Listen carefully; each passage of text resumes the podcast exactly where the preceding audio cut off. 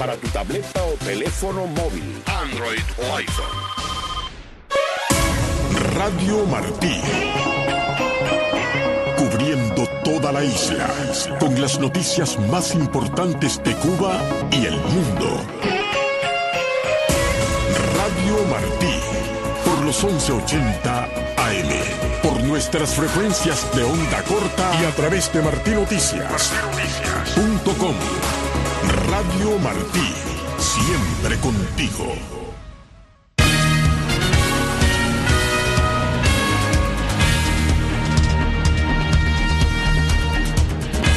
Cubanos insatisfechos con respuesta del gobierno a oleada de crímenes violentos. Vecinos de La Habana Vieja exigen soluciones ante riesgos de derrumbe. Poderoso huracán deja decenas de muertos y cuantiosos daños materiales en México. Comisión de primaria proclama a María Corina Machado candidata presidencial de la oposición en Venezuela. Estados Unidos, Corea del Sur y Japón condenan suministro de armas norcoreanas a Rusia y autoridades estadounidenses confirman 18 muertos en tiroteo en el estado de Maine.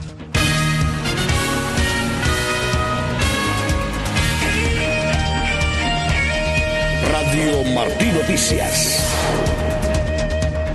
Bienvenidos a la emisión informativa de Radio Martí de las 3 de la tarde. Los saludamos el ingeniero de sonido Danilo Fuentes Cortés. En la sala de redacción se encuentran Ivette Pacheco y Yolanda Huerga. La producción es de Elena Rodríguez, voz informativa Alfredo Jacomino.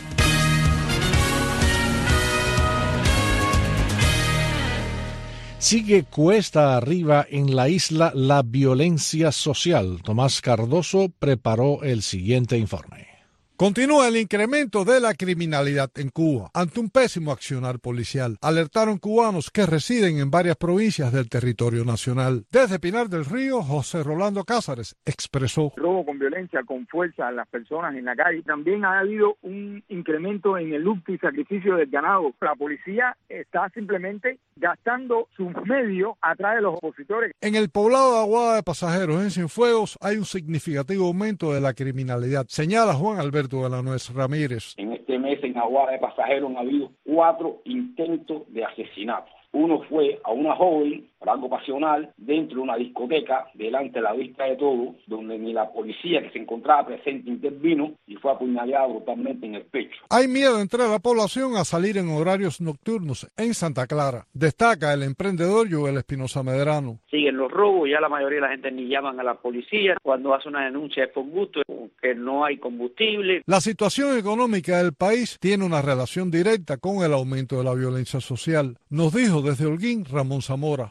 asalto, robo en el Parque Carito García, mataron a un joven por quitarle la motoría. En la capital espirituana, en los últimos meses hay un aumento de los robos con fuerza, informa el comunicador independiente Adriano Castañeda. Salir con un celular es bien complicado, los robos son robos violentos. La televisión cubana acaba de publicar un reportaje sobre la vista oral del juicio que se celebró contra un acusado de doble feminicidio, al que el tribunal le solicitó cadena perpetua, mientras que el pasado mes de mayo el Supremo de Justicia de Cuba dio a conocer la condena a cadena perpetua de dos hombres encarcelados por asesinar a sus exparejas. Es muy poco lo que se hace educativamente en la provincia de Villa Clara sobre el tema de la violencia contra la mujer, concluyó el periodista independiente Guillermo del Sol. Los feminicidios siguen creciendo y nadie hace nada por resolver ese problema. Desde Mayarí, Teresa Miranda Céspedes enfatiza en la falta de programas sociales de apoyo a las féminas. ¿Cómo se ha luchado para que ellos aprueben una ley que proteja a las mujeres? Ellos no pueden aprobar eso porque los primeros maltratadores de las mujeres son ellos. Ahí tienes el caso de las damas de blanco. ¿Cuántas palizas le han dado a esas mujeres? Y en la ciudad de Camagüey también se han disparado los hechos de violencia y muy poco hacen las autoridades, aseguró Lady Tavares. Están asaltando personas, robando celulares, las motorinas, están entrando hasta las casas y se roban las cosas con la gente durmiendo adentro. Es un bandolerismo total lo que hay aquí. Tomás Cardoso, Martín Noticias. Las MIPIMES son el resultado del colapso económico y la crisis que está padeciendo el pueblo cubano, considera el director del Centro de Estudios Cuba Próxima. José Luis Ramos preparó la nota. Según el politólogo Roberto Veiga González, las MIPIMES surgen porque el gobierno cubano necesita que haya una dinámica distinta a la que ellos han gestionado para sortear la crisis. No creo que sea un lujo selectivo del gobierno, porque aquel entramado económico con el cual ellos administraban la pobreza quebró y ellos parecen dispuestos a permitir a cualquiera que tenga capacidad para tener una micro, pequeña o mediana empresa a que la desarrolle. Por una razón de sobrevivencia. Eh, las empresas privadas irían a resolver el problema que ya el Estado no es capaz de resolver. Hace dos años que el gobierno cubano autorizó la creación de las semipymes como sociedad de responsabilidad limitada, tanto en el sector estatal como en el privado, limitadas a sectores no estratégicos. Según el Ministerio de Economía y Planificación, 8.964 MIPIMES privadas fueron aprobadas hasta septiembre de 2023. Veiga destacó están proliferando en muchos ámbitos, incluso en ámbitos en los que el poder ideológico aseguró que nunca ocurriría. Y aunque sea circunstancial y aunque sea a la fuerza, están gestionando el comercio exterior con mucha más autonomía estas nuevas empresas. En fin, es una dinámica que está trayendo mucho debate precisamente porque es una dinámica real. Y agregó el director del Centro de Estudios sobre Estados de Derechos Cuba Próxima. Yo he logrado saber de algunas personas que no tienen ningún vínculo con el poder y que han logrado tener algunas empresas que funcionan exitosamente allí. Si vemos en la distancia del tiempo, no solo geográfica, pues podríamos sospechar que alguna connivencia hay, porque si no, no podrían tener éxito. Y no, parece que no. La necesidad impone permitirles éxito posible, ¿no? Al menos. Ciertamente que no hay una confrontación política de estos empresarios a modo de activista político con el gobierno, porque lo reprimirían, pero, pero no lo reprimirían porque son empresarios, lo reprimirían porque reprimen a cualquiera que ejerce un activismo político. Las MIPIMES ofrecen un mercado con una capacidad adquisitiva para un sector. Hay grandes mayorías que no pueden acceder, sostuvo Veiga. José Luis Ramos, Martín Noticias. Vecinos de La Habana Vieja exigen soluciones ante los riesgos de derrumbe en medio de una crisis de vivienda que se ha hecho endémica. Ivette Pacheco ofrece el reporte. Vecinos de un edificio en calle Sol 466 entre Ejido y Villegas en La Habana Vieja en peligro de derrumbe alertan de la situación que presenta el inmueble donde además conviven en pésimas condiciones de higiene, algo que han comunicado a las autoridades locales. Una residente que prefirió no decir su nombre a Martín Noticias explicó la situación. El edificio no sirve para nada. Ellos no nos han sacado porque no tienen donde meternos Imagínense cómo está el edificio de viejo que que se derrumbe ya hacia arriba ya no queda nada. En octubre de 2022, en este mismo edificio, murió una niña de cuatro años cuando parte del inmueble se desplomó. Nuestra entrevistada se refirió además a la falta de higiene en el lugar provocada por personas que han ocupado algunos cuartos han ido sacando poco a poco la gente de arriba, arriba no quedan. ¿Qué, ¿Qué pasa? Se han ido metiendo, son de Guantánamo, Santiago, por ahí para allá. Eso está desbordada de caca, porque tienen puerco ahí, criando ahí, las tuberías todas están tupidas y la caca sale de un cuarto a otro caso. Según esta vecina, la situación se ha denunciado en diferentes instancias. Yo tengo 88 años, ya yo le he escrito a todo el mundo. Ahora es que vino la provincia a citarnos para ver si nos pueden sacar de ahí. Recientemente, María Elena Kerr, quien reside en la azotea de un edificio en Zulueta 702, también en La Habana Vieja, denunciaba a Martín Noticias como personas el lugar, robándose pisos de madera y demás materiales de plantas bajas ocupadas anteriormente por empresas estatales, por lo que habían enviado una carta a Miguel Díaz Canel, pero además se había informado de la situación a las autoridades locales. En esa oportunidad, Kerr se refería a cómo sin las mínimas condiciones estaban siendo albergadas en el lugar familias afectadas por derrumbes. Están viviendo aquí con niños, ni agua tiene para tomar, nosotros estamos brindando el agua. Entre los albergados a los que se refería Kerr están los vecinos de Lamparilla 368, edificio que se derrumbó a inicios de octubre, donde perdieron la vida tres personas. Ahora son otros habaneros, los vecinos de calle Sol 466, los que alertan a las autoridades. El problema es que no hay donde meternos, no hay, porque aquí la Habana Vieja está podrida. Ivette Pacheco, Martín Noticias. Exiliados cubanos sostuvieron una reunión ayer en Bruselas con parlamentarios de Europa y América Latina para abordar el financiamiento de la Unión Europea al régimen cubano y la participación de efectivos cubanos en la invasión rusa a Ucrania, entre otros temas.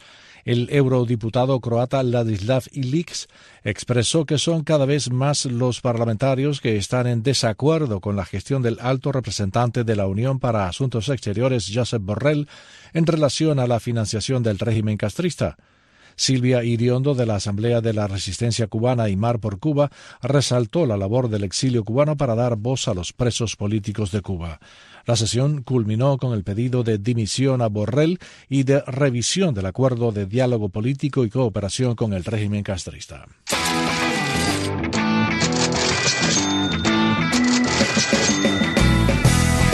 Tres y diez minutos de la tarde pasamos a noticias de Estados Unidos. Janet Mills, la gobernadora del estado de Maine, informó que continúa la búsqueda de un reservista del ejército que abrió fuego el miércoles en una bolera y en un bar-restaurante del noreste de Estados Unidos, matando a casi una veintena de personas. Los detalles a continuación con la agencia AFP. Intensa búsqueda en Maine.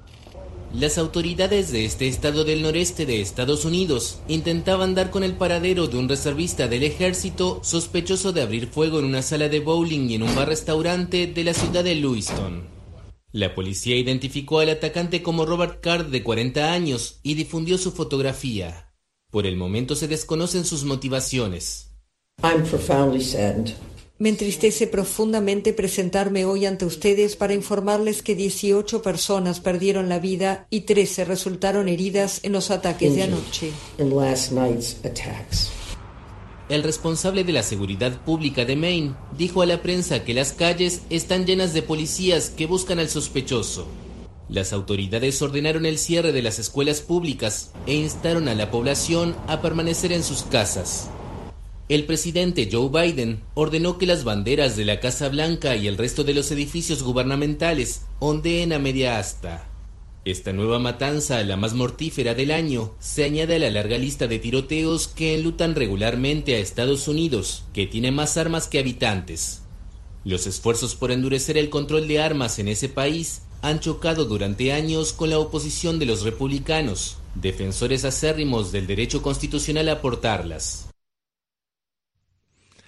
La Cámara de Representantes de Estados Unidos retomó sus actividades luego de elegir un nuevo presidente del cuerpo legislativo. Héctor Contreras tiene los detalles. Rápidamente se puso en marcha la maquinaria política en Estados Unidos luego de la elección del representante por Luisiana, Mike Johnson, como presidente de la Cámara de Representantes. Y el entusiasmo en las últimas horas al interior del Congreso estadounidense contrasta con la confusión que reinaba en el ente legislativo durante las últimas semanas. Johnson recibió el mazo y en tono eufórico dijo, la Cámara del Pueblo ha vuelto a funcionar. James Michael Johnson, de 51 años, logró la certificación en la primera votación con 220 votos, algo que no pudieron hacer sus copartidarios Steve Scalise, Jim Jordan y Tom Emmer, quienes tuvieron que resignar su aspiración al no lograr los 217 votos necesarios. Por su parte, el presidente Joe Biden, en una conversación telefónica, felicitó al nuevo líder de la Cámara Baja y en un comunicado emitido desde la Casa Blanca agregó es hora de que todos actuemos responsablemente con los desafíos que tenemos para financiar al gobierno y brindar ayuda a Ucrania e Israel y agregó, necesitamos actuar con rapidez. El nuevo presidente del cuerpo legislativo habló ante un grupo de colegas y periodistas a las afueras del Congreso y desde allí reconoció la difícil tarea que tiene por delante y con unas sentidas palabras el abogado nacido en Luisiana dijo, Lo que necesitamos en este país es más esperanza. Creo que la gente ha perdido la fe en nuestra institución y una de las razones es porque el Congreso a lo largo de los años no ha cumplido con el pueblo. Luego de la designación de Mike Johnson, los miembros de la Cámara se reunieron para emitir una resolución en la que expresa apoyo a Israel y condena la brutal guerra de Hamas. Acto seguido, los miembros comenzaron su trabajo para abordar el tema del financiamiento gubernamental, uno de los puntos en los que se necesita avanzar rápidamente si se quiere evitar un cierre de gobierno que podría ocurrir el 17 de noviembre. En su primer acto oficial y protocolario como presidente de la Cámara de Representantes, Mike Johnson asistió a la cena de Estado ofrecida en la Casa Blanca por el presidente Joe Biden al primer ministro de Australia, Anthony Albanese, quien se encuentra de visita oficial en Washington. Héctor Contreras, Voz de América, Washington. El expresidente de Estados Unidos, Donald Trump, fue llamado a declarar como testigo ayer y posteriormente el juez lo multó con 10 mil dólares por violar la orden que le prohíbe efectuar ataques verbales al personal del tribunal durante su juicio por fraude civil en Nueva York. Es la segunda vez en menos de una semana que el expresidente es sancionado por sus comentarios fuera de la corte. 13, 15 minutos de la tarde, tiempo de noticias de América Latina. Decenas de personas murieron en México a causa de los embates del huracán Otis, que además provocó cuantiosos daños materiales, dijo Rosa Isela Rodríguez, secretaria de Seguridad del gobierno mexicano. Los detalles a continuación con la agencia AFP. El huracán Otis causó muerte y destrucción a su paso por la región de Acapulco, en el Pacífico mexicano lamentablemente se recibió el reporte por parte del gobierno del estado y del gobierno municipal de el reporte de 27 personas fallecidas y cuatro desaparecidas. La zona afectada ha estado prácticamente incomunicada desde la medianoche del martes, cuando se empezó a sentir el impacto de Otis golpeó la región como huracán de categoría 5, la máxima de la escala Saffir-Simpson, con vientos de 270 kilómetros por hora. La mitad de la población del popular balneario, que tiene cerca de 780.000 habitantes, estaba sin electricidad el jueves debido al colapso de 58 torres de alta tensión.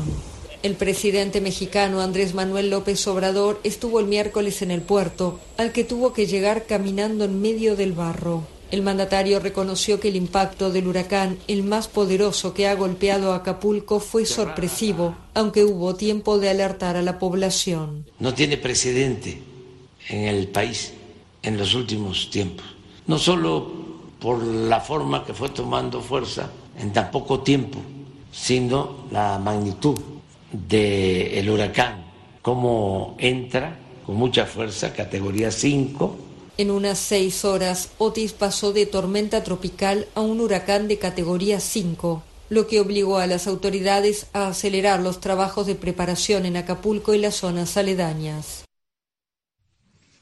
Pasamos a Venezuela, donde la Comisión Nacional de Primaria proclama a la exdiputada María Corina Machado como la candidata presidencial de la oposición agrupada en la plataforma unitaria. Nuestra corresponsal en Caracas, Aymara Lorenzo, tiene los detalles. Remarcando la importancia de la elección primaria como un paso más en la reconstrucción de la democracia en Venezuela, el presidente de la Comisión Nacional de Primaria, Jesús María Casal, proclamó este jueves a María Corina Machado como candidata presidencial de la coalición opositora Plataforma Unitaria. El acto de proclamación de la candidatura unitaria previsto en nuestro reglamento marco es una oportunidad para valorar la significación de la primaria en el contexto de la recuperación democrática. Hoy proclamamos a nuestra candidata de unidad a la presidencia de la República, María Corina Machado. Así recibió María Corina Machado la proclama. Dedico esta victoria a nuestros jóvenes los que están por el mundo porque sintieron que Venezuela no les ofreció un futuro y los que están aquí aferrados porque quieren y creen en esta oportunidad. Quiero dedicarle esta victoria a las madres venezolanas, especialmente a aquellas que son jóvenes y humildes, que sus hijos no tienen un futuro con protección y oportunidades. Sepan que van a tener en mí su principal aliada. Quiero dedicar esta victoria a los presos políticos, a los perseguidos y a sus familiares, aquellos presos civiles y militares que hoy están siendo objetos de torturas, de humillaciones y de tratos crueles. Este jueves, la Embajada de Estados Unidos para Venezuela felicitó a la Comisión Nacional de Primaria por la elección y a María Corina Machado a través de la red social Ex difundió. Esperamos apoyar a los venezolanos en los procesos que siguen en su trabajo por el futuro de Venezuela. La noche de este miércoles, en el programa de Diosdado Cabello con el mazo dando, el presidente de la Asamblea Nacional que controla el régimen, Jorge Rodríguez, descartó posibilidad alguna de sentarse en la mesa de negociación de Barbados con María Corina Machado. Nosotros nunca jamás, de los jamases, nos vamos a sentar en ninguna mesa con ningún fascista. También este jueves, Jorge Rodríguez se reunió con el cuerpo diplomático acreditado en Venezuela para hablar sobre el tema de la primaria, luego de que María Corina Machado hiciera lo mismo la noche del martes. Desde Caracas, Venezuela, Imara Lorenzo, Martín Noticias.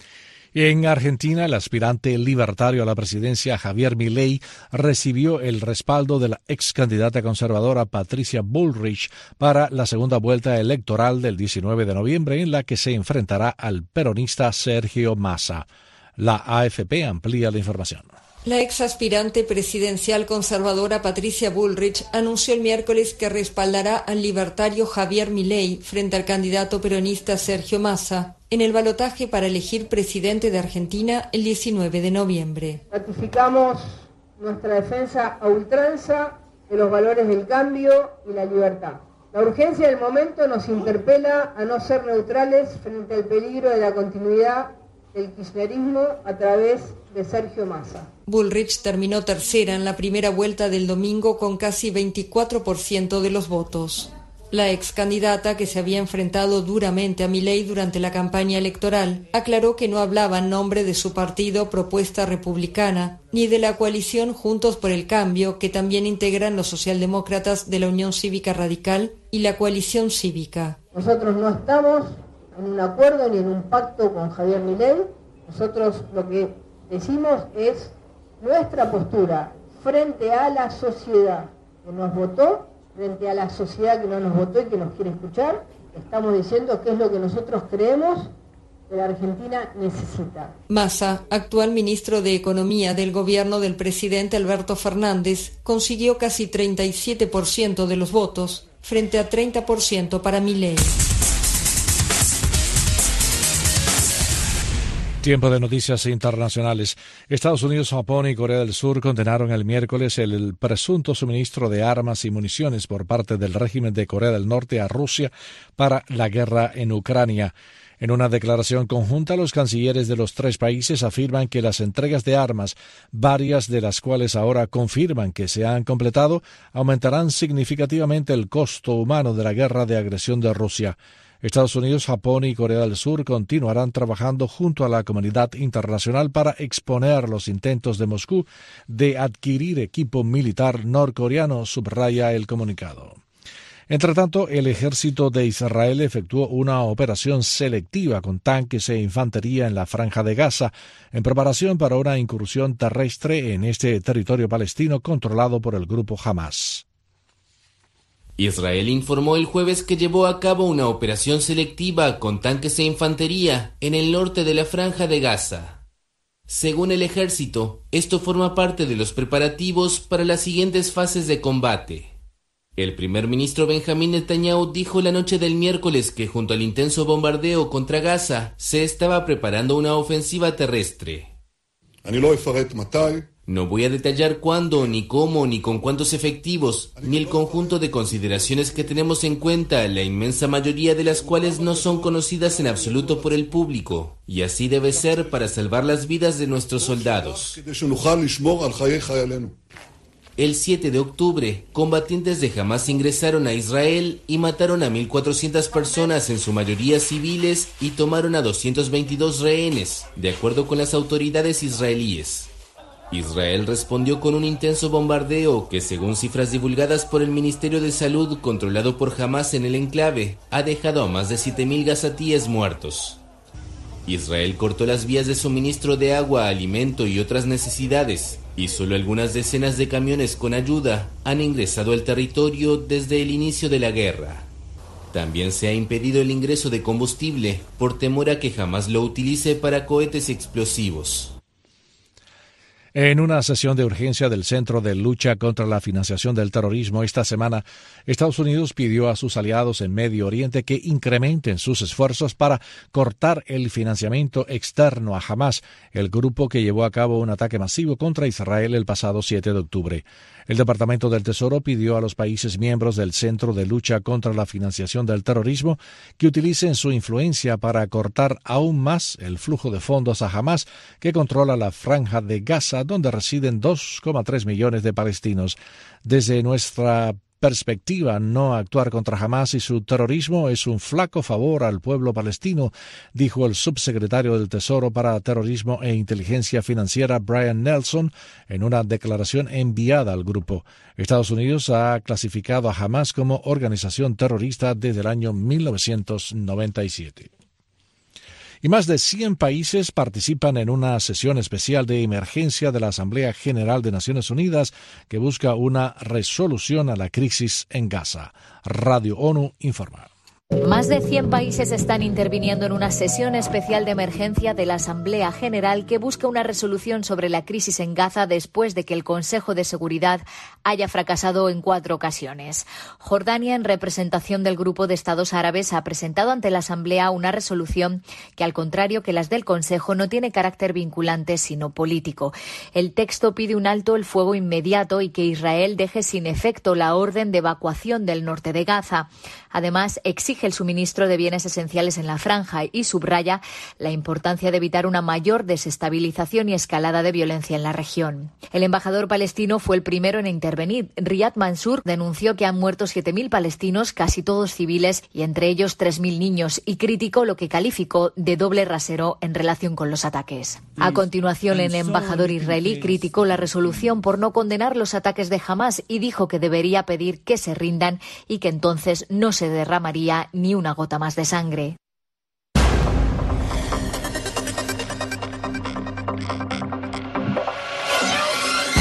y 26 minutos de la tarde, así va el mundo.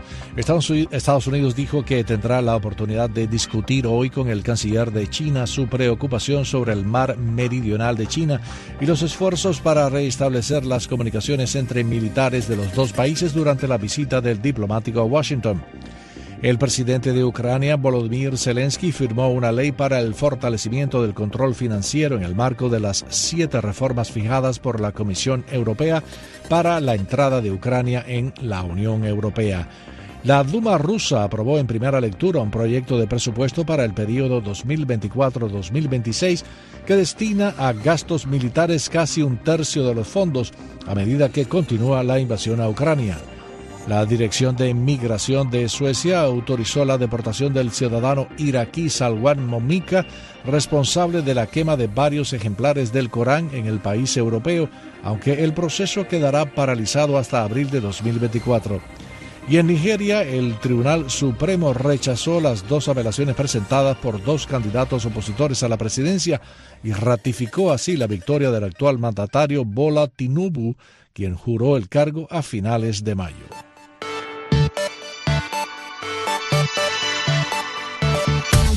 De ciencia y tecnología. Imágenes archivadas en satélites espías muestran cientos de fuertes romanos desconocidos hasta el momento. Más detalles con Ariane González. Cientos de fuertes del Imperio Romano aparecen en antiguas imágenes de satélites espías que mostraban regiones de Siria, Irak y territorios cercanos del creciente fértil de Oriente Medio. Estos satélites se usaron para reconocimiento en plena Guerra Fría en las décadas de 1960 y 1970, pero sus imágenes se desclasifican ahora y permiten nuevos hallazgos arqueológicos en zonas que a menudo son difíciles de visitar para los investigadores. Los 396 puertes recién descubiertos confirman y amplían un estudio aéreo de la región realizado en los años 20. Los arqueólogos creen que los campamentos en Siria e Irak posiblemente se utilizaron para proteger las caravanas que transportaban bienes valiosos hacia y desde las provincias romanas. Además permitían comunicaciones e intercambios interculturales. Para Martín Noticias les informó Ariane González. Leonardo da Vinci terminó de pintar la Gioconda alrededor de 1519. Se trata del cuadro más famoso del mundo sin lugar a dudas y es la joya de las exhibiciones del Museo del Louvre en París. Pero el cuadro aún tiene secretos que revelar y es que un grupo de científicos halló pigmentos tóxicos subyacentes en las pinceladas de la Mona Lisa. Todo hace indicar que Da Vinci experimentó con productos químicos. La reciente investigación señala que es bastante posible que Leonardo creara un nuevo tipo de mezcla de pintura que luego siguió usándose durante siglos. Los científicos hallaron no solo petróleo y blanco de plomo, sino una sustancia llamada plumbonacrita, descrita como un compuesto tóxico que se forma cuando se mezclan aceite y óxido de plomo. Según se cree ahora, Leonardo probablemente intentó preparar una pintura espesa adecuada para cubrir el panel de madera de la Mona Lisa, tratando el aceite con una alta carga de óxido de plomo. Sin embargo, el genial pintor no dejó nada escrito al respecto. Los expertos destacan el uso experimental del óxido de plomo tanto en la Mona Lisa como en la Última Cena. Se cree que Da Vinci habría y disuelto el